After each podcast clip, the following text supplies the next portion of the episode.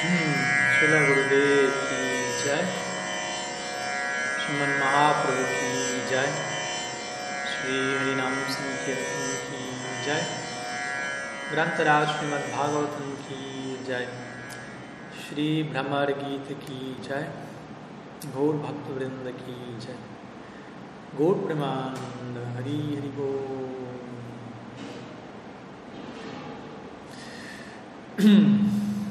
Muy buenos días a todos desde Sri Jagannath Puri nuevamente encontrándonos en esta nueva semana para continuar con nuestro estudio del Sri Brahmar Gita, ya entrando aquí en la recta final, nos quedan unas, unas pocas clases, esta clase y dos más. Nos encontramos en la quinta clase de conclusión del Brahmar Gita, la canción del abejorro, la última la sexta canción de nuestro conjunto de seis canciones del Bhagavatam que hemos venido estudiando estos últimos años. Hoy vamos a estar estudiando los tres versos finales del Uddhava Gita, de la canción que Uddhava pronuncia a modo de despedida al el partir de Braj. Pero como siempre, primeramente vamos a dirigirnos a aquello que estuvimos estudiando la clase anterior, la semana previa, donde comenzamos este Uddhava Gita, así como una serie de versos previos a ellos, versos 53 al 60 de este capítulo 47 del décimo canto del Bhagavatam. Allí Srila Sukadev Goswami se dirige a Raj Parikshit, mencionándole cómo las gopis finalmente pudieron encontrar alivio al oír las palabras de Uddhava y desde ese lugar ellas le agradecieron y le adoraron. Y Srila Vishwanath Thakur menciona que para que ello ocurra, para que las gopis hayan encontrado alivio y hayan sido no solo aliviadas, sino salvadas, esto implica que hubieron otra serie de mensajes, además de los que aparecieron oficialmente en el Bhagavatam, los cuales Vishwanath Thakur revela algunos de ellos en su comentario, los cuales finalmente lograron apaciguar a las gopis. Pues luego del mensaje que Krishna entregó a través de Uddhava, estuvimos estudiando la respuesta de las gopis a ese mensaje y pudimos ver que ellas no se encontraban del todo apaciguadas aún. Y luego súbitamente Sukadeva Goswami menciona las gopis se, encontraron apaciguadas, lo cual implica entre medio de ello hubieron otra serie de mensajes también de parte de Krishna entregados a través de Uddhav que finalmente lograron salvar a las playas Devis. Por lo tanto, las gopis agradecen a Uddhav, le adoran y se dice que Uddhav permanece en Vrindavan prácticamente durante un año, durante 10, 11 meses haciendo parikram, visitando los diferentes lilas talis de Braj junto a los Brajavasis, con esto de alguna manera estableciendo el estándar de lo que hoy conocemos como Braja Mandal Parikram, y vagando, moviéndose de aquí para allá como un abejorro, zumbando de flor en flor, de lila stali en lila stali, tal como alguien embriagado, básicamente. Un abejorro más. El tiempo pasó súbitamente, muy rápido. Describe Sukadev Goswami subjetivamente la experiencia de la estadía de Uddhav, tanto para él como para los Brajavasis. Pasó muy rápido, con esto indicando el grado de alegría y bienaventuranza experimentado por ambas partes. No solo como los Brajavasis se sentían agradecidos con Uddhav, sino como Uddhav en especial se sentía agraciado por la experiencia que, estuvo, que ha estado teniendo en Vrindavan. Y de esta manera, antes del partir de Braj, Uddhav Mahashaya ofrece una serie de oraciones históricas muy famosas, muy recitadas a diario, incluso como parte del sadhana de muchos Gaudiya Vaishnavas. Seis oraciones, entre otras, obviamente Bhagavatam presenta seis, no quiere decir que ello está limitado a seis, pero seis versos especiales conocidos como el Uddhav Gita. También tenemos el Uddhav Gita en el onceavo canto del Bhagavatam, prácticamente toda la instrucción de Krishna a Uddhav allí es conocida como Uddhav Gita, pero aquí otro segundo Uddhav Gita, el primero en verdad, en orden cronológico de cómo aparece en el Bhagavatam, donde Uddhav canta y ofrece oraciones a las Braja Gópicas en particular. Y obviamente el punto que esto indica es, si Uddhav dice esto, por algo será es cierto. Si una personalidad tan pura, tan sabia, tan renombrada como Uddhav Mahasaya, canta lo que canta, establece lo que establece, las conclusiones últimas en relación a la ontología, la posición, la superioridad, eh, objetivamente hablando, el bhava de las gopis por encima de cualquier otro devoto, es porque ello es así. Entonces estuvimos estudiando las primeras tres de estas seis oraciones en nuestra clase previa. En el primero de estos tres versos, Uddhav menciona que entre todas las personas presentes en la tierra, el máximo potencial a ser alcanzado por un Atma corporificada se encuentra en el logro de las gopis, quienes desarrollaron el, la, culmine, la, la, cima última de Mahabhav por Sri Govinda, básicamente. Esa es la idea que él establece en el primer verso y él menciona como ese logro que ellas establecen es anhelado, deseado, apreciado por aquellos que aspiran a la liberación, por aquellos que han alcanzado la liberación y por devotos como Uddhav mismo. Luego él concluye diciendo, si alguien posee un gusto por oír acerca de esta narrativa, acerca de las gopis, los brajavasis, ananta katarasa, ¿de qué sirven hacer como un brahmana? ¿De qué sirven hacer como Brahma mismo? ¿De qué sirve todo el cúmulo de conocimiento védico si todo ello no conduce y desemboca en esta realización última? Entonces el primer verso que de alguna manera pone en contexto el resto de las cinco oraciones que quedan y con lo cual Uddhava establece categóricamente la supremacía del logro de Gopi Bhav. En el segundo verso, Uddhav se expresa con cierto tipo de ironía, otra manera de glorificar la posición de las gopis, diciendo que es sorprendente que estas simples muchachas de aldea, aparentemente contaminadas por, un, por adulterio, por una conducta inapropiada, recordemos, eh, eh, explícitamente para Kiabab parece ser algo enviado, pero al mismo tiempo dice, estas damas alcanzaron el más elevado logro. Y Krishna, la misericordia, la gracia de Sri Hari actúa tal como una medicina que pese a uno desconocer sus componentes, ingredientes, de todas maneras uno es curado por ello. Entonces en este verso aparecía la expresión Vyavichara que se refiere a alguien corrompido por la desviación. Y con esto Vishwanath Chakrabarti Thakur, por ejemplo, comenta existen tres tipos de desviación de parte de una dama, quien está con un esposo y se va con un amante, quien está con un, que abandona a su esposo para ir con un amante y quien abandona a su esposo para relacionarse con Krishna como un amante. Los primeros dos casos son condenados por el Shastra, por la sociedad, los sadhus, pero el último de estos casos es glorificado y anhelado por estas grandes personalidades.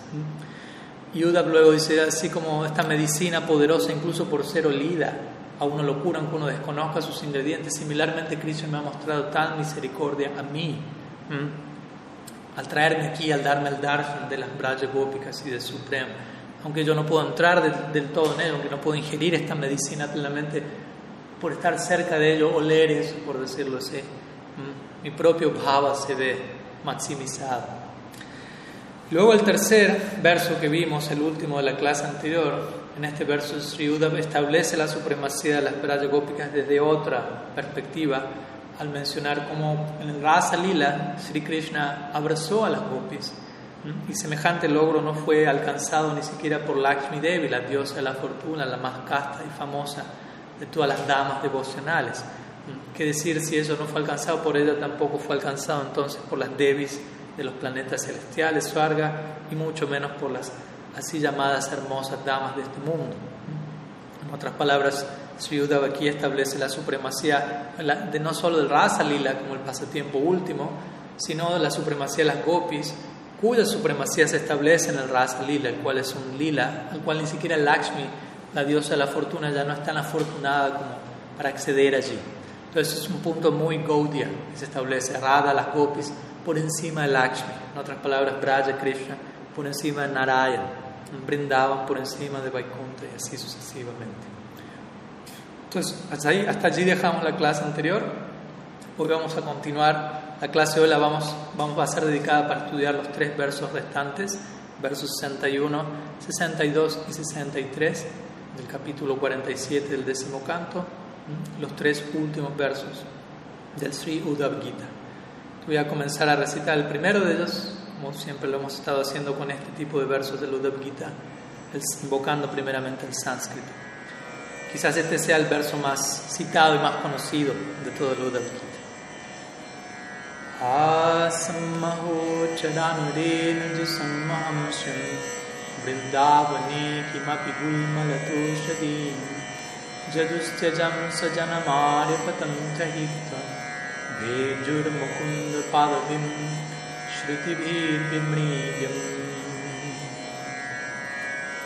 Shri Uddhav menciona, canta aquí. Las gopis de Brindavan han abandonado la asociación de sus esposos, hijos y otros miembros de la familia, quienes son muy difíciles de abandonar, y ellas han transgredido el sendero de la castidad para tomar refugio en los pies del loto de Mukunda, Krishna, a quien uno debería buscar a través del conocimiento védico.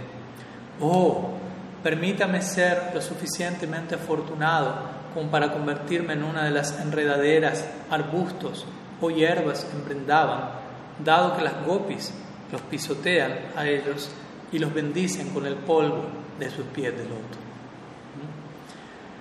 Entonces aquí encontramos, como digo, probablemente el más citado y famoso verso de este Uddhav Gita, en donde Uddhav establece nuevamente la supremacía de las gopis y el porqué, la causa para dicha supremacía, que hay implícito en, su tipo único de devoción de las gopis, transgreden todo sentido de la posición social, la reputación, hacen a un lado, toman todo riesgo en su paraquía, dejando a un lado todo aquello que es tan difícil de, de dejar en este plano, apegos, familia, hogar, posición, fama, el qué dirán de la sociedad, únicamente es para salir corriendo detrás del sonido de la flauta, quien es el, de Sri Krishna, quien es el objetivo último del conocimiento védico.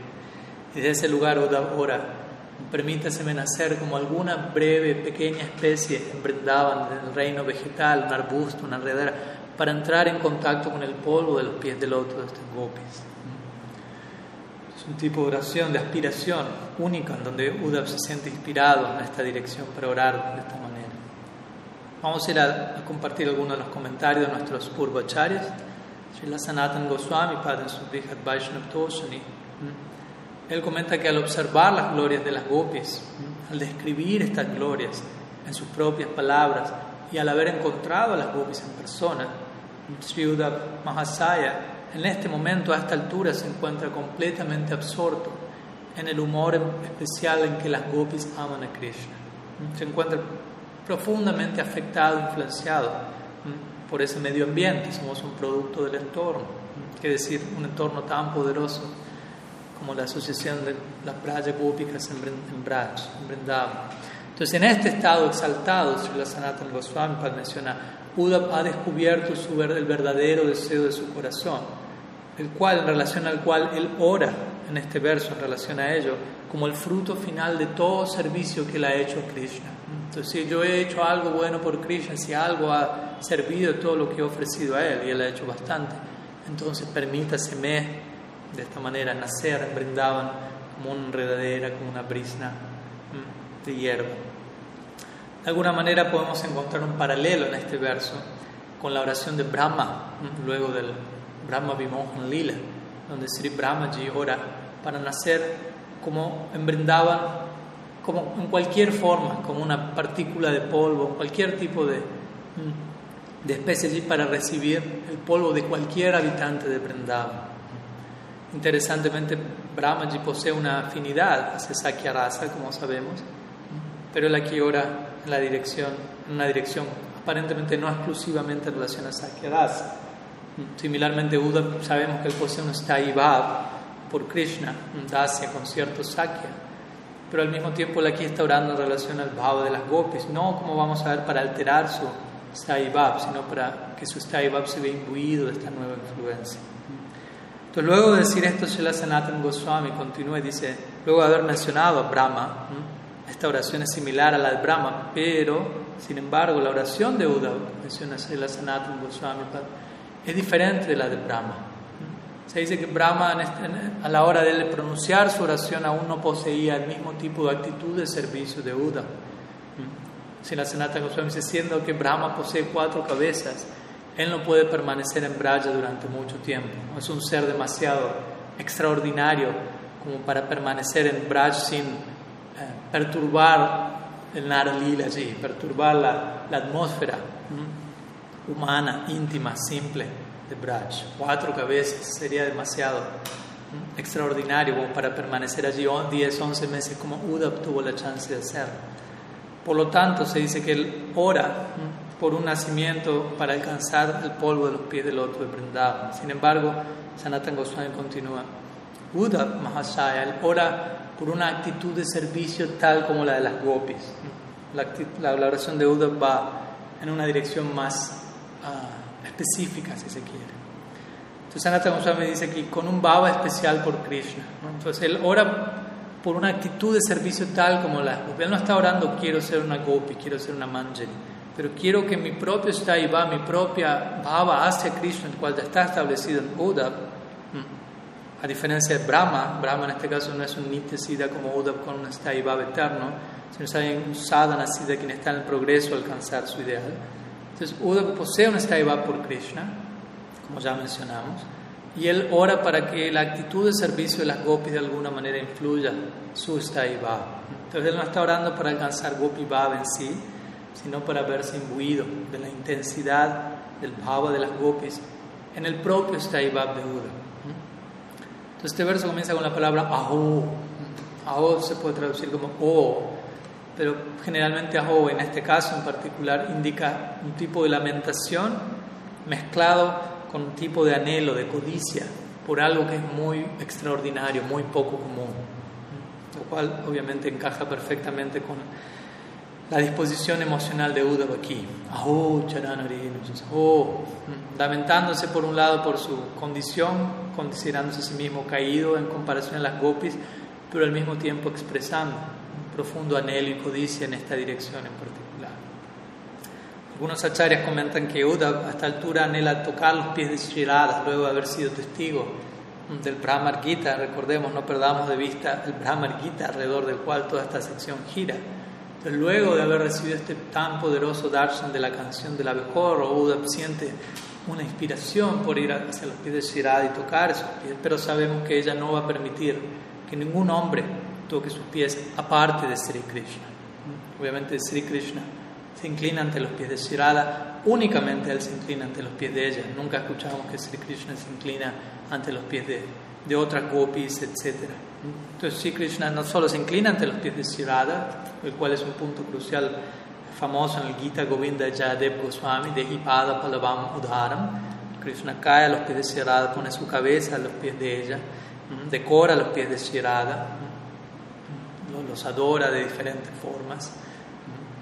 Ni siquiera Abhimanyu, el así llamado esposo de Shirada, tiene acceso pies del loto de ella. Entonces, desde allí es que Uda ora, entendiendo, no va a ser posible para mí esto, ser una enredadera y entrar en contacto con el polvo de dichos pies, siendo que él no pudo acceder a ellos de forma más directa. Por su parte, Sila Vishwanath Chakrabarti Thakur, en su Sarartha parafrasea a Uda mencionando una extensión, obviamente una explicación extendida a este verso. Tal como ha sido establecido, el amor de las gopis es el más exaltado y difícil de alcanzar. Ya estableció esto en el primer verso de esta serie. Por lo tanto, en verdad es tan elevado que sería inapropiado para mí desearlo. De vuelta, él se encuentra invadido por una profunda humildad, más allá de tener su permanente, fijo. Por lo tanto, fue con una falta de criterio que yo dije previamente, en el primero de estos seis versos, en el verso 58, fue con falta de criterio que yo dije, ese Mahabab de las gopis, que aquellos que desean liberación, los liberados y devotos como yo, anhelamos. Entonces Buda dice, yo dije eso, que yo anhelo ese Bhava, pero ahora caigo en cuenta con, con la debida consideración. Es algo demasiado elevado para yo desearlo. Por lo tanto, permítaseme corregirme a mí mismo en, en relación a lo que dije en ese verso permítaseme expresar mi deseo más claramente. Permítaseme nacer como una prisma de hierro en Braj. Entonces, también interesantemente hay, toda una lógica en relación a por qué Uda presenta su anhelo en, en esa dirección en particular, arbusto, enredadera, brisna de hierba. ¿Por qué, ¿Por qué no un árbol dentro de lo que es el reino vegetal? Tantos diversos árboles en Braj tan valiosos, ofreciendo un servicio tan importante. Pero se dice que los árboles son demasiado altos como para llegar a recoger el polvo de los pies de las gopis. Recordemos, ese es el objetivo de Buda, entrar en contacto con el polvo de los pies de las gopis. Entonces él considera como un árbol puede estar demasiado alto como para acceder allí. Por lo tanto es que él menciona, como digo, enredaderas, arbustos, hierba, en ese orden en particular, arbustos, enredaderas, hierbas, debido a que cada uno de ellos son sucesivamente más se encuentran más abajo, más cerca del suelo y son más capaces de recibir el polvo de los pies. En última instancia, su más como se fuerte, poderoso anhelo dentro de todas estas variantes es nacer como una brisna de hierba. donde está más abajo, lo más abajo posible para entrar en contacto con ese polvo de los pies. obviamente, esto nos invita a meditar en el tercer verso de Sikshastakam Trinada Pisunichina, donde Mahaprabhu nos invita a hacer o a sentirnos más bajos con la brisna de hierba incluso.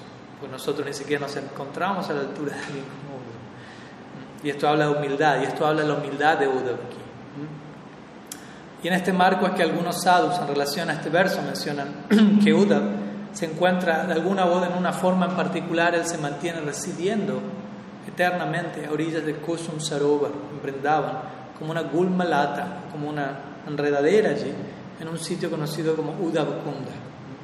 Así como ayer, el otro día, perdón, la semana previa mencionamos cómo Sri Lakshmi Devi se encuentra eternamente en Belvan ejecutando tapasya para acceder al Rasa Lila, también a veces se encuentra este tipo de días, eternamente Uddhav se encuentra allí, como para establecer un punto, un portal, un momento en particular dentro de la vida de estas personalidades.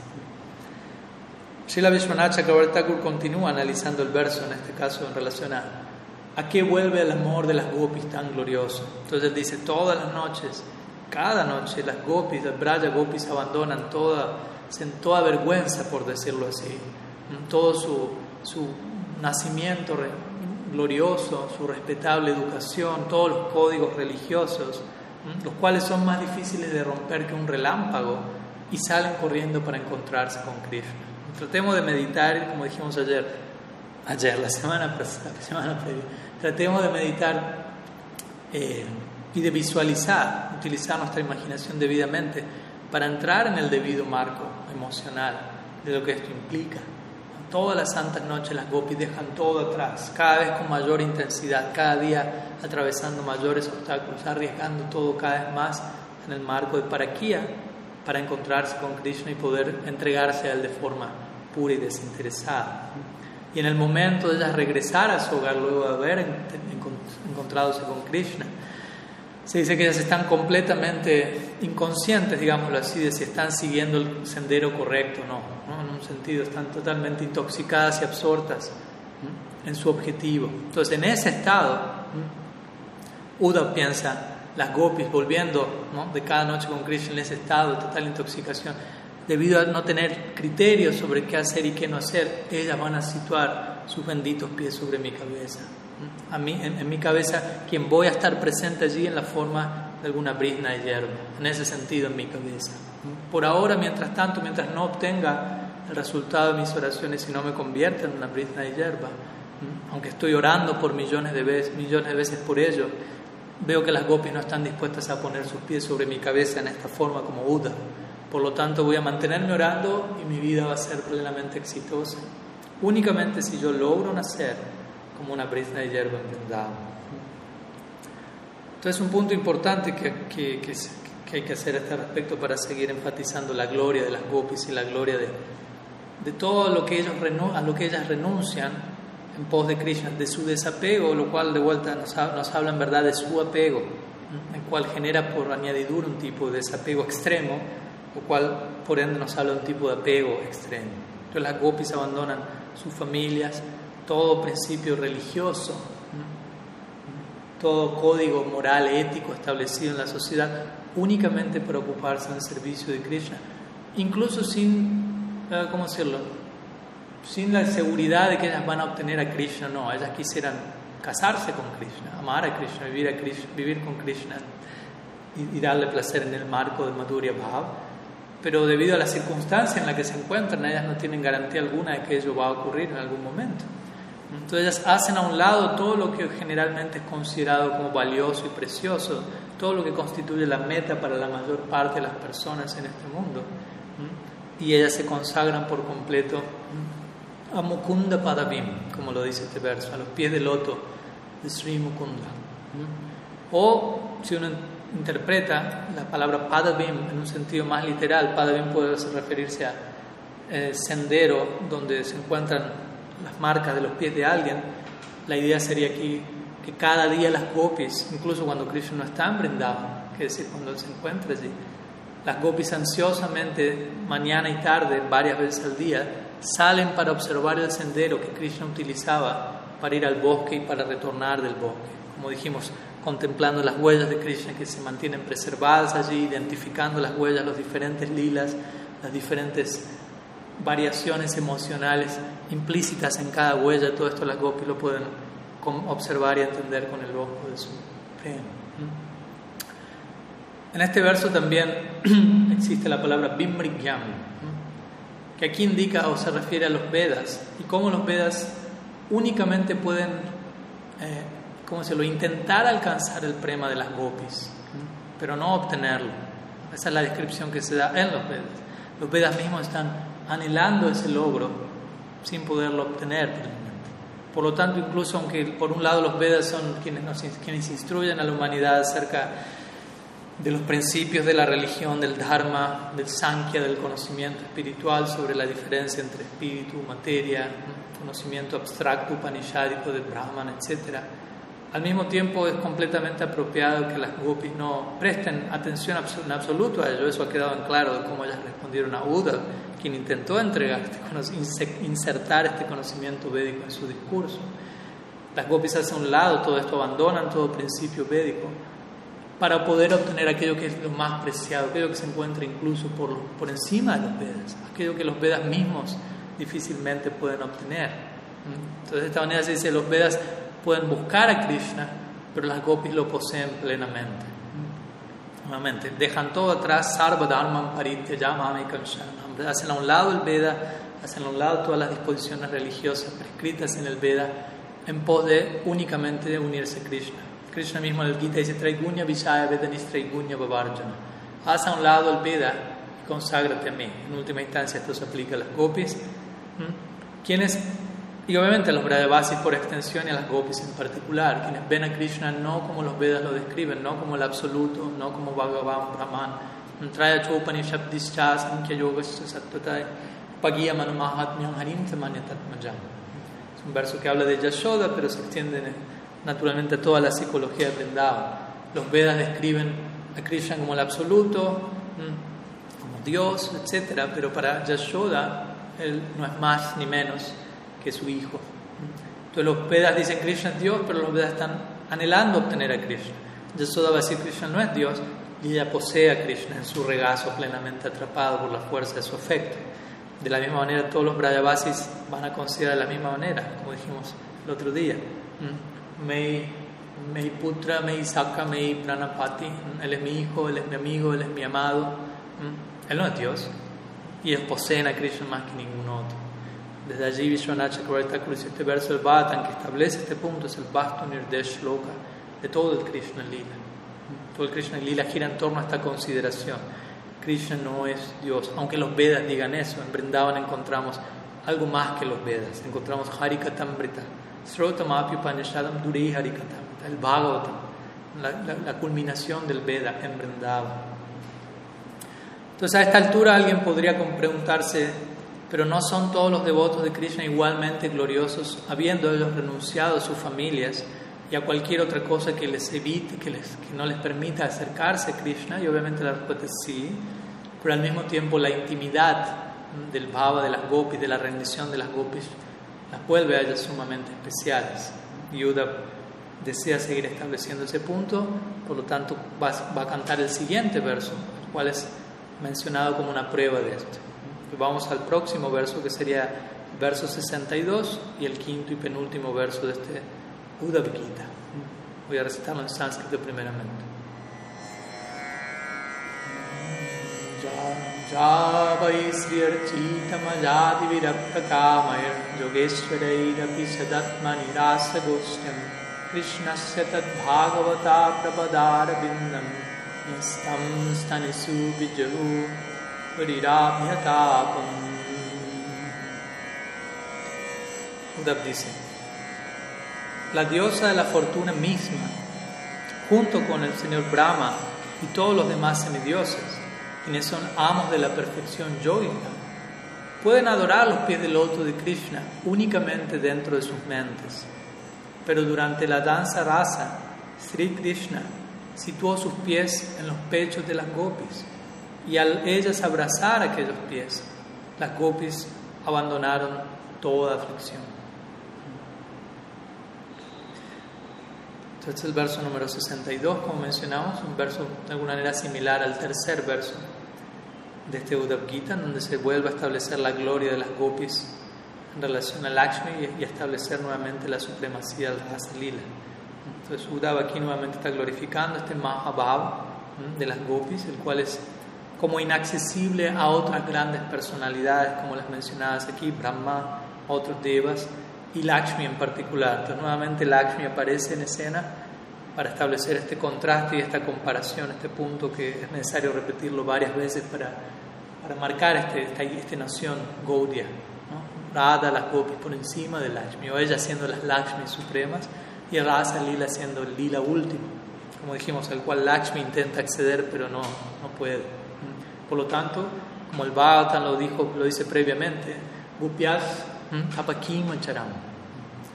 ¿Qué, ¿Qué tipo de adoración deben haber ejecutado las gopis para poder haber obtenido a este tipo de Krishna? Las damas de Mathura ahora en el capítulo 44, el décimo canto.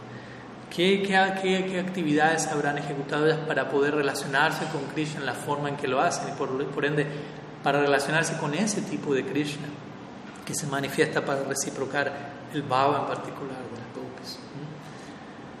Entonces, volviendo a la idea del Rasa Lila, aquí recordemos de que luego de que Krishna abandona las gopis al comienzo Rasa Lila, las gopis se mantienen durante algún tiempo vívidamente recordando los pies del loto de Krishna en el éxtasis de la separación, imitando sus lilas, experimentando tadatmia, unidad plena con la identidad de Krishna, hablando de él, recordándole, etc.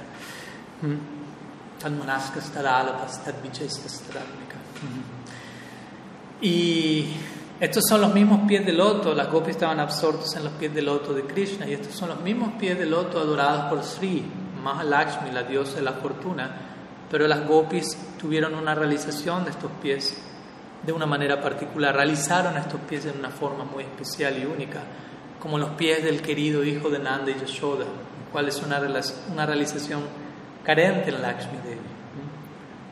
Y las gopis tomaron los pies del loto de Sri Krishna y los llevaron a sus pechos, a su corazón, repetidamente para aliviar el fuego de su separación durante la Rasa Lila.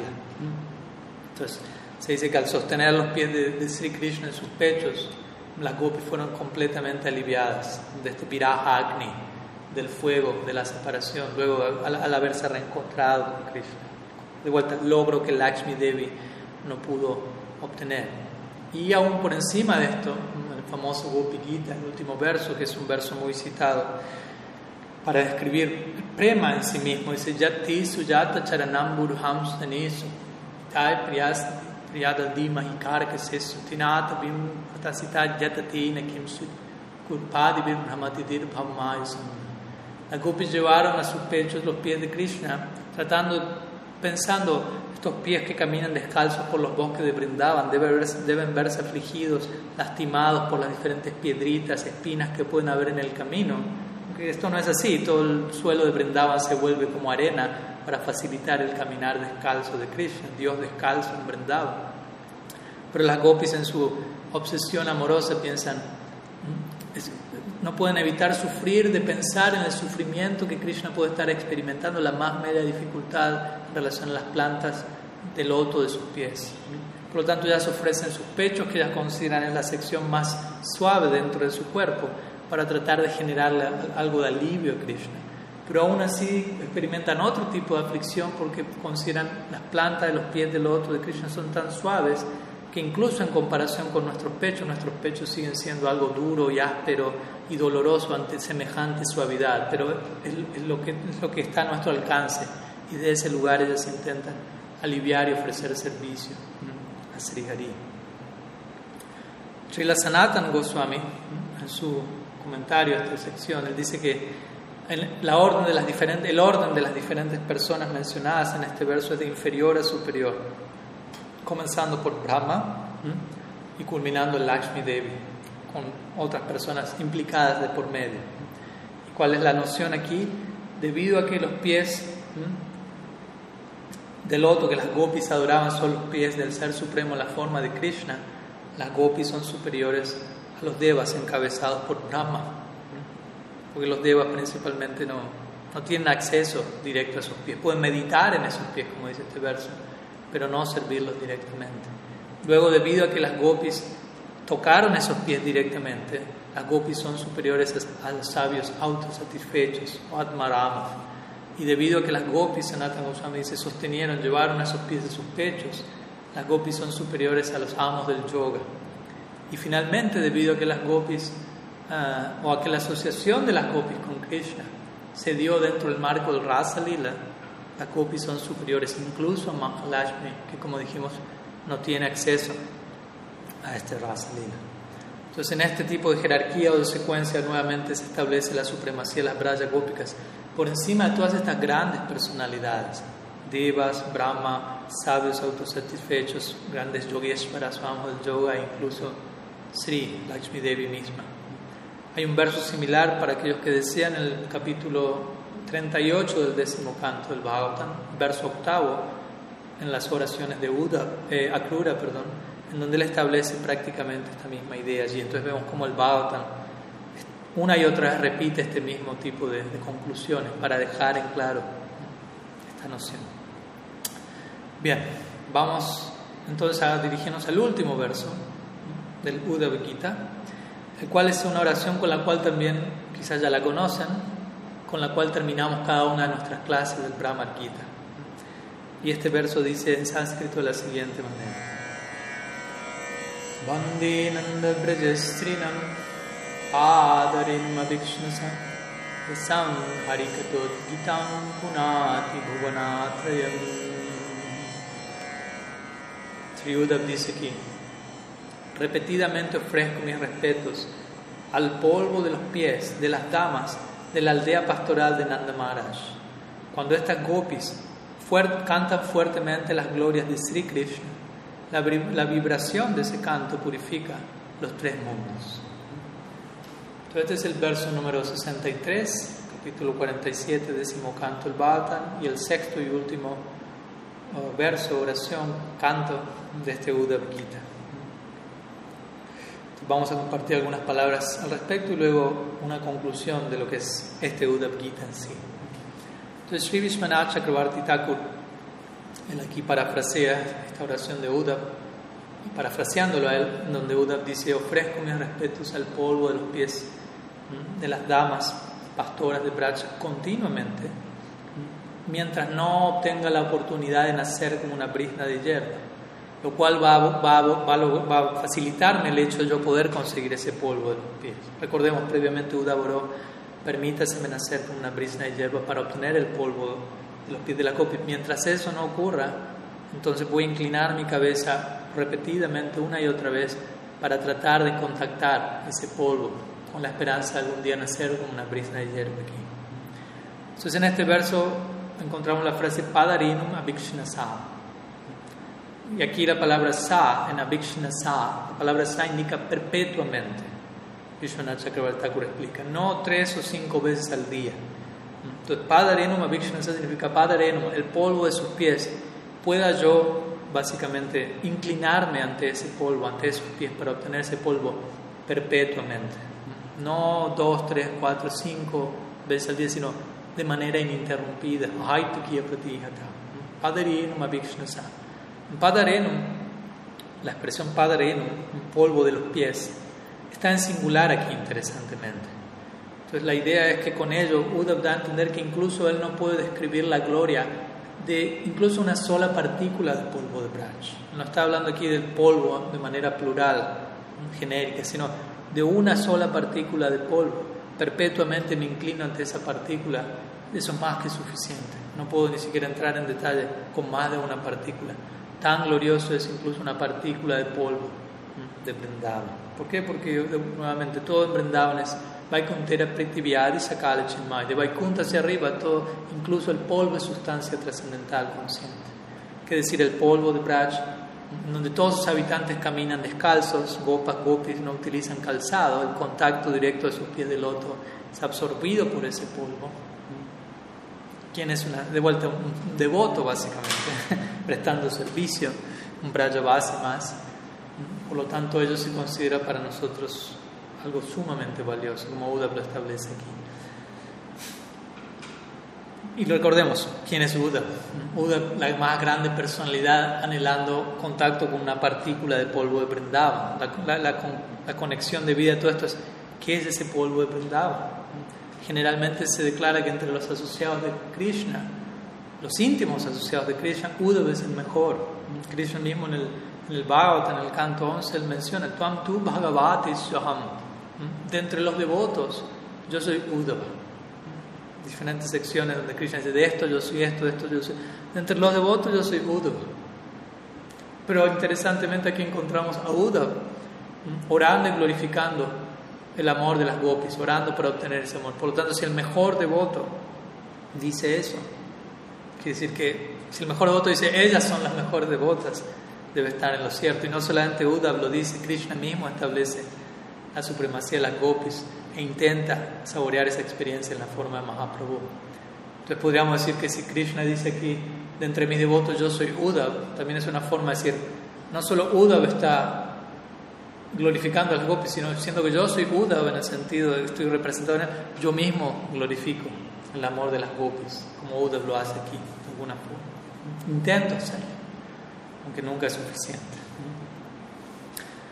Si la Sanatana Goswami menciona que luego de obtener gran satisfacción de cantar dulcemente las glorias de las gopis, Uda, en el marco de este verso, último verso en particular, Uda cae al suelo como una vara, Dandavat Pranam, en ese mismo sendero que, que entró en contacto con el polvo de los pies del loto de las gopis. Entonces, tomando una partícula de polvo completamente intoxicado, como una persona de mente con amor divino derramando profundas lágrimas, estando en el suelo, inclinado, toma una partícula de polvo de ese sendero, lo sitúa sobre su cabeza, es decir, la Sanatan Goswami, tal como si fuese el tesoro más extraordinario en el universo. Y luego de ofrecer nuevamente sus reverencias postradas, él recita esta oración, última oración que acabamos, que estamos estudiando aquí. Entonces vemos cómo nuestros achares intentan describirnos, revelarnos un escenario en particular para darnos el pleno contexto de lo que está ocurriendo. No solamente es el verso que podemos repetir, memorizar, sino hay todo un mundo de ornamentos emocionales que decoran, que acompañan cada uno de estos versos y, es importante entrar en esa sintonía para realmente acceder al bhava, a la emoción que cada uno de estos versos del bhava tan potencialmente puede entregarnos. Entonces Srila Sanatan Prabhu menciona que Uddhav se encuentra tan absorto en éxtasis, tanto que incluso aunque él vea las gopis en la, en la, distancia, en el área donde se encuentra ahora, él aquí en este verso está hablando en tercera persona, está hablando y ofreciendo homenaje a las gopis con profunda reverencia, como mencionamos ya, tal como si las gopis no estuviesen presentes. Le está diciendo aquí, ofrezco mi pranama a las gopis, pero las gopis están allí. Entonces es una manera de hablar del grado extático en el que Uddhav se encuentra o del grado de reverencia. Sanatan Goswami apunta a eso diciendo, él habla indirectamente aquí, no directamente a las gopis, debido al respeto, como mencionamos en la clase anterior, indicando la gran posición de ellas y qué tan bajo él se considera. O Srila Sanatan Prabhu dice que, también otra opción sería otra posibilidad. Sri Uddhav habla indirectamente aquí, ya que las gopis, debido a su humildad natural, en el Nara Lila, considerándose ellas completamente bajas. Ellas se, se sentirían avergonzadas si escuchasen a Uda glorificarlas a ellas directamente, no podrían tolerar eso. Desde ese lugar, eh, Uda toma refugio en el lenguaje indirecto. Y luego la Sanatan Goswami parafrasea a Uda, ya concluyendo su comentario este verso mencionando cómo Uddhav se siente en este momento, a esta altura. Y él dice, me, siento, me encuentro completamente descalificado para ofrecer semejante servicio directo a mi Señor, como las gopis lo hacen. Por lo tanto, simplemente voy a ofrecer respetos a las gopis para alcanzar ese bhava, para de alguna manera verme afectado por la, el apasionamiento de su devoción. ¿Qué calificación tengo yo para cantar las glorias de semejante persona? Así es como Uddhav se siente en esta paradójica experiencia. No tengo adicar, no soy nadie. Me siento avergonzado de estar cantando esto, pero no puedo contenerme, no puedo evitar expresar la gratitud de mi corazón.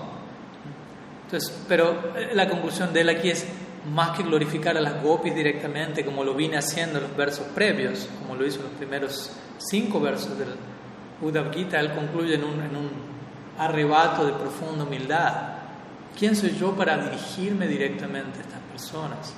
Por lo tanto, voy a ofrecer mi pranam y mis respetos a una partícula del polvo de sus pies de loto que ha caído en alguna parte en el camino. Y ni siquiera estoy a la altura de ellos, pero al menos eh, es lo que puedo hacer y algo tengo que hacer al respecto. Ofrezco mis respetos a los pies de las damas de Braj. ¿Qué decir de aquellas damas que son las más queridas para Krishna? Debido a que todas las damas de Vrindavan están relacionadas a estas gopis, ofrezco mi pranama a todas ellas. El verso dice Bandinanda Brajastrinam. Brajastrinam significa a las damas de Braj. No, no limitado a las Braja gópicas que se encuentran en Madhurya va, sino a todas las damas de Braj. Pero principalmente, ¿por qué? Porque ellas se encuentran vinculadas a estas Braja gópicas que sirven a Krishna en este Parakiya va. Desde ese lugar Uddhav ora aquí. Entonces, además de, de, él glorificar en este verso el kirtan de las gopis como el mejor, él está diciendo, similarmente a lo que se menciona en el verso 46, capítulo 46 del décimo canto del Gita, del Bhagavatam. Aquí Uddhava está mencionando, el kirtan de las gopis purifica los tres mundos. Pero Uddhava aquí también implica que cualquier tipo de glorificación apropiada de las gopis, tales como las oraciones que él acaba de cantar, Uddhava Gita, de hecho representa la más elevada forma de Harikata. Hay, en otras palabras, podemos hablar de diferentes jerarquías o gradaciones de Harikata, diferentes niveles de Harikata que van a dar más y más placer a Hari, al objeto del kata. Entonces, algunas formas de Harikata pueden ser más genéricas, más indirectas, más ligadas a principios filosóficos, de ciertas abstracciones lo cual no es algo inferior, en otras palabras, es algo completamente necesario y crucial para establecer ciertos cimientos para que el edificio del templo de Harikata sea construido más y más y nos traslade al Santo Santorum, a la esencia última de Bhava, Rasa y Lila, donde Harikata desemboca, especialmente como dice Kyuda, todas aquellas expresiones de glorificación al máximo elevado, más elevado tipo de Prem, la más elevada forma de Harikata. Y semejante glorificación fácilmente puede purificar los tres mundos. Esa es la esperanza de Uda al hablar estos versos. ¿no? Que mi kirtan, que mi canción, debido a que está ligado a, la Braya Gópica, ese supremo, tenga el efecto de beneficiar y bendecir al universo entero. Entonces se dice desde allí que, que el kirtan y las oraciones y el harikata de las grandes personalidades están bendiciendo y purificando el universo entero, incluso aunque el universo entero no lo sepa debido al, al kirtan, el harikata de los santos, se menciona muchas veces este universo y esta creación se mantiene con vida, se mantiene en su órbita, se mantiene sostenible pese a tanta carga pecaminosa y de degradación, especialmente en la era en que nos encontramos. La presencia, el kirtan y el harikata de las grandes personalidades es lo que bendice, nutre y sostiene el universo, hace que Bhumi Devi aún siga manteniendo esta carga, si se quiere, sintiendo el deleite de, poder alojar este tipo de personas, este tipo de, de kirtan. Entonces, dicho eso, habiendo compartido una breve, como mencioné la semana previa, explicación de cada uno de estos tres versos, querría compartir algunas reflexiones a modo de conclusión en relación a esta importante sección del Bhagavatam llamado Uddhav Gita. De esta manera, luego de haber pronunciado su, canto de despedida prácticamente, justo antes de partir de Vrindavan, es que Uda habló estos seis versos en homenaje a las gopis, como dijimos, con lágrimas de amor en sus ojos, con voz entrecortada debido al éxtasis, es que el Uda Gita se manifestó.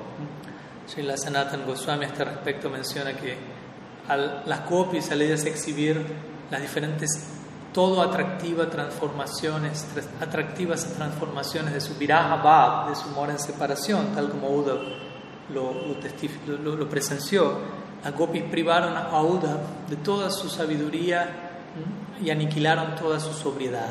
En otras palabras, todo su conocimiento vedántico, upanishádico, sidántico, quedó, lo llevó a él a otra dimensión de Siddhanta, a otra dimensión de conclusiones perfectas, y toda su sobriedad como el ministro de Krishna y un gran filósofo fue hecha a un lado y él se mantuvo durante un año vagando por Braj como un abejorro intoxicado.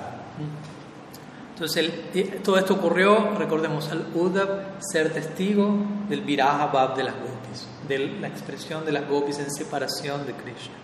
Entonces, el, el éxtasis que las gopis sienten en separación de Krishna, Sanatan Goswami concluye diciendo, hace que el mundo entero llore en empatía de con ellas y lleva a los Vaishnavas al borde de la muerte. En otras palabras, ellas se encuentran al borde de la muerte en separación de Krishna y los Vaishnavas son aquellos que siguen los pasos de las gopis, de los Brajavasis, que empatizan con su experiencia. Y el mundo entero llora en sinfonía junto con el llanto de las debido a que toda esta creación en última instancia surge en conexión al Radha Krishna Lila, que se encuentra en la raíz y en el trasfondo de todo. Toda esta forma el Brahma Gita concluye en un sentido más extendido con este Uddhav Gita. Obviamente el Brahma Gita oficialmente consta de 10 versos que ya estuvimos viendo, pero podemos extender las implicancias, las consecuencias del Brahma Gita a como recordemos, como Uddhav respondió al Brahma Gita entregando el mensaje de Krishna, como las Gopis respondieron a ese mensaje y como Uddhav finalmente vuelve a responder y a presentar su homenaje en la forma de este Uddhav Gita. Por lo tanto, el Brahma Gita en versión extendida, si se quiere maximizar, incluye este Uddhav Gita, que básicamente constituye las oraciones de corazón que Uddhav ofrece a las gopis expresando su gratitud, su aprecio y su aspiración de que su propio Bhav se ve imbuido del Bhav de los Brajavasis. Recordemos, Uddhav es el más exaltado erudito védico, un amigo confidencial de Krishna, su asistente personal, pero él aquí se encuentra orando con manos juntas en su corazón de que las gopis puedan bendecirle para en alguna vida poder obtener plenamente el polvo de sus pies como una brisna de hierba, si él logra obtener ese nacimiento en algún momento. Entonces, desde ese lugar, Uddhav concluye su Gita y Uda va a partir de Braj rumbo Mathura completamente transformado. Entonces Uda retorna donde Krishna, esto lo vamos a ver la clase próxima, habiendo recibido profundos y diversos bhakti samskaras en su presencia de un año en Vrindavan, en especial de las gopis y aún más en especial de Sri de lo que él pudo presenciar en este Brahma Gita. En relación al hecho de Uda ser testigo de lo que Shirada exhibió, el, nivel de Suprem en separación de Krishna y el efecto que esto tuvo en Uda y cómo él regresa transformado en Mathura, me gustaría compartir con ustedes, si me dan permiso, una serie de versos del Brihad Bhagavatamrita, ya como cierre de esta sesión, donde Narada Muni está hablando Gopa Kumara. Aquí Uda no, no aparece oficialmente, pero todo lo que aquí se menciona, vamos a ver, es totalmente aplicable a, a lo que aquí está pasando con Uda. Estos son los versos 226 al 234 del quinto capítulo del segundo tomo o canto del Brihad Bhagavatamrita de Srila Sanatana Goswami. Entonces, con su permiso, voy a narrar estos versos, compartir algunas palabras de Srila Sanatana Goswami en su significado y ya ir cerrando nuestro encuentro de hoy. Entonces, Sri Narad Muni, recordamos, le habla a Gopa Kumari y dice lo siguiente: Querido hermano, Aquellos que conocen el Prem reconocen su Swarup o, la naturaleza del Prem. Los síntomas externos del Prem, tales como temblores, surgen del derretimiento del corazón. Para aquellos quienes poseen Prem, la conflagración ardiente de su agonía es tal como el agua nectaria del Yamuna, y el Yamuna se vuelve como las llamas ardientes de un fuego. Para ellos el veneno se vuelve tal como néctar y el néctar como veneno la muerte es felicidad y la vida se vuelve llena de miseria. Debido al prem, uno no puede claramente establecer la diferencia entre unión y separación. Uno no puede distinguir si el prem está lleno del más grande éxtasis o de la peor angustia. Cuando el prem madura, uno inevitablemente actúa de tiempo cada tanto, tal como una persona completamente enloquecida. Y sin semejante prem, ni siquiera los nueve tipos de bhakti al Sri pueden conceder verdadera felicidad. De hecho, sin prem, los nueve, las nueve clases de bhakti, Shravan, Kirtan, Vishnushmanam, etc., son tales como vegetales sin sal, como una elaborada comida sin apetito, como un estudio escritural sin comprensión o como un jardín sin fruto. Aquí estoy diciendo algo general acerca del Prem, pero el mismo no puede ser descrito en pleno detalle. ¿Cómo puedo adecuadamente narrar la naturaleza del Prem, del Prem que las damas de Brindavan poseen por Krishna? Cuando Krishna se dirigió a la ciudad de Mathura, las damas pastoras fueron arrojadas de inmediato en un estado más intenso que el fuego de la aniquilación universal. La causa de este estado fue el Prem esta condición es el swarup o la naturaleza intrínseca del prem. No desees mayor información acerca del swarup del prem. Sanatan Goswami extiende esta idea, su significado, diciendo: al describir los detalles, al entrar en mayor detalle, tanto tú como yo, correremos el riesgo de entrar en un estado especial. En otras palabras, nuestra vida puede estar en peligro. Y los dos últimos versos, 2.33 y 2.34, el verso 233 ahora se vuelve más específico y Narada Muni le dice a Gopakumar, si en, algún momento tú te encuentras con Sri Radhika, entonces tú verás al Prema en persona. Y si ella en algún momento habla acerca del Prema, únicamente entonces tú podrás escuchar la verdad acerca del Prema, si es que tú eres capaz de entender esto.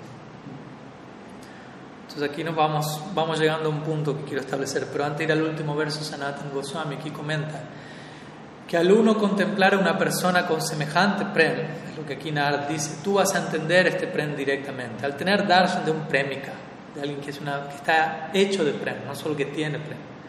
Y si es posible que Sri describa ese prem, entonces tú vas a poder oír acerca de la naturaleza del prem, el cual está compuesto de la mayor bienaventuranza y de la mayor lamentación y sufrimiento simultáneamente. Podrás entender esto si tienes la habilidad para escuchar. Sirada en verdad no va a poder describir el Swarup del Prem, siendo que ella siempre se encuentra en un gran estado de unmada o de locura divina a través de una manifestación de un Prem en, aumento constante. Y, otra persona, aparte de ella, tampoco será capaz de hablar al respecto dado que tal persona al intentar describir el prem se desmayará debido al prem que esa persona está experimentando. Así, el swarup del prem será entendido al ver directamente las características de ese gran amor, el cual se manifiesta en ella, Shirada, en todo momento, cuando tú logres verla. Entonces, en el último verso de esta serie, el Brihad Bhagavatamrita, Narada Muni, luego de decirle a Gopa Kumar, si tú ves Shirada, entonces verás al Prem en persona y si él llega a hablar acerca del Prem, únicamente sabrás la verdad acerca de ello si eres capaz de entenderlo. Luego él dice, o si existiese una plena encarnación de Sri Krishna Chandra que distribuya Krishna Prem puro, o Sri Srimati Radhika llegase a aparecer y alcanzase una realización de ese Prem, entonces tú serás capaz de entenderlo. Entonces este es un verso muy interesante, este último verso donde Nara Muni da a entender, en las palabras de Sanatan Goswami en su comentario, si Krishna llegase a aparecer y a distribuir Prem dirigido a él, Mahavatar, en un, en un descenso pleno, el cual este Prem es similar a lo que fue descrito o es similar al Prem de Radha, incluso mejor aún, si Sri Radha llegase a aparecer y a alcanzar una realización de ese Prem, entonces tú entenderás. No sé si entienden las implicancias de este verso, menos en lo personal, y, yo consulté con mi Guru Maharaj y fue confirmado por él, este verso apunta y desemboca en la figura de Sri Man Mahaprabhu, Chaitanya de Kijay, ya que aquí se está hablando de una plena encarnación de Sri Krishna, no un avatar, sino Krishna mismo, Swayam Bhagavan, distribuyendo Krishna Prem. Krishna Prem Pradayate, esa es una de las formas en la que se describe a Mahaprabhu. Es Krishna mismo distribuyendo Prema Madhurya, el amor por Krishna. O este verso dice, si Sri misma aparece y alcanza una realización de ese prema. En otras palabras, se está hablando de Mahaprabhu, quien es Krishna mismo, pero apareciendo en el humor de Sri intentando alcanzar una realización de Radha Prema, como Krishna intentando entrar en el humor de ella a partir de la separación que ella experimenta de Krishna. Entonces, interesantemente, como siempre, como Gaudiya Vaishnav, tenemos nuestra parcialidad trascendental, el Sriman Mahaprabhu, y vemos como esta serie de versos y por ende el Bhagavatam mismo y este Brahma Gita concluyen esta dirección de Sriman Mahaprabhu, al poder recibir su darshan, recibir su misericordia tal como llega a nosotros en Parampara, nosotros tenemos la esperanza, nosotros como sadhakas, de, entrar, de comprender este premio al verlo, al ser testigo de ello en la conexión con aquellos sadhus que reciben la gracia de Sri Chaitanya de Entonces, ese lugar, volviendo por un momento y ya terminando eh, a la situación en la que Uddhav se encuentra, luego de invocar sus oraciones y de invocar este Uddhav Gita, Uddhav agradece a las gopis en su despedida de Braj, básicamente implicando aquí por la manifestación de amor en separación que ustedes me han regalado, que han exhibido Ustedes han mostrado gran misericordia en mí, exhibiendo todas las diversas variedades de Mahabhab, tales como Chitra Yalpa, Mad, como ya explicamos en el Brahmar Gita. Y especialmente si Sri Radha, si ella no hubiese experimentado la separación de Krishna que experimentó y que mostró en el Brahmar Gita, si ella no hubiese experimentado esa separación de Krishna, en verdad Krishna no me hubiese enviado a mí aquí. En otras palabras, aquí Uddhav está haciendo full circle, haciendo que todo cierre completamente y entendiendo por qué Krishna me envió aquí.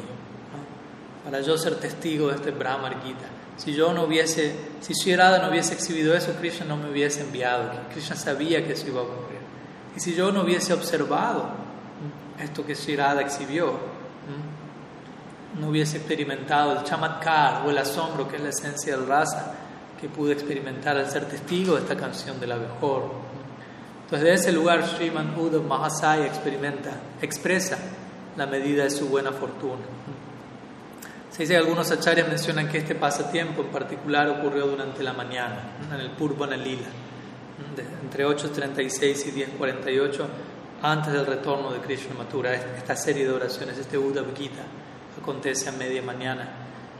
Y a, a continuación, Uddhav se dispone a retornar a Mathura. Pero antes de llegar allí, vamos a despedirnos ofreciendo nuestro pranama a Sriman Uddhav Mahasaya, entre otras pranams, entre otras grandes personalidades, ya que él es alguien de todas formas totalmente crucial y quien pronuncia este Uddhav Gita tan inspirador e importante para nosotros, citando un verso que aparece en el Braja Vilastava, una famosa obra de Sila Raghunath Goswami, en donde Raghunath Goswami ofrece pranam a los diferentes habitantes de Vrindavan o a cada una de las diferentes personalidades que de alguna u otra forma eh, han tenido contacto con Brenda Uddhav no siendo la excepción a la regla. Entonces este es el verso 99 del Braja Vilastava. Voy a recitarlo en sánscrito primero y luego culminamos con la traducción. Purna Primarasai Sadamuraripur Dasa Sakha Chapriyam स्वाप्रानर्बुदतोऽपि तात्पदजुगां हि त्वेऽहमासं दशा प्रीत्यजोनिव संसदीयकाठया गोष्ठां मुहुर्जीवयाति आयतं किल पश्य कृष्णमिति तां मूर्धां महाम्योधवम् Sri Uddhav Mahasaya, quien siempre se encuentra lleno de los diferentes gustos del amor por Murari, tanto como un sirviente, como una, así como como un amigo, él abandonó los, los pies del loto de su Señor, pese a que eran más queridos para él que billones de sus aires vitales, y permaneció en Braj durante diez meses, consolando y reviviendo a los Brajvasis, al él decir, miren, Krishna está viniendo, regresando donde ustedes. Yo llevo a este Sri Uddhav sobre mi cabeza.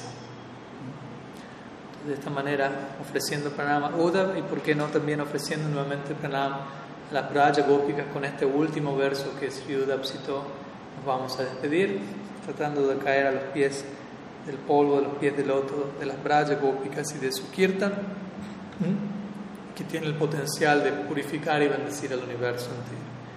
Vandinanda Prajasrinam Padarenum Avikshnasajasam Harikatudgitam Punati Bhuvanat. Nos despedimos el día de hoy. En nuestra próxima y penúltima clase vamos a estar narrando la partida de Uddhav de Braj cómo él se despide, algunas últimas palabras, intercambios con los Brajavasis, su regreso a Mathura, cómo Krishna lo recibe a Uddhav en Mathura y el resultado de, Krishna recibir a Uddhav en Mathura a través de este estado de conversión extática. Srila Gurudev ki jai, Sriman Mahaprabhu ki jai, Sri Harinam Sankirtan ki jai, Grantara Srimad Bhagavatam ki jai, Sri Brahmar Gita ki jai, गौर भक्त वृंद की जय। गौर प्रमानंद हरिबो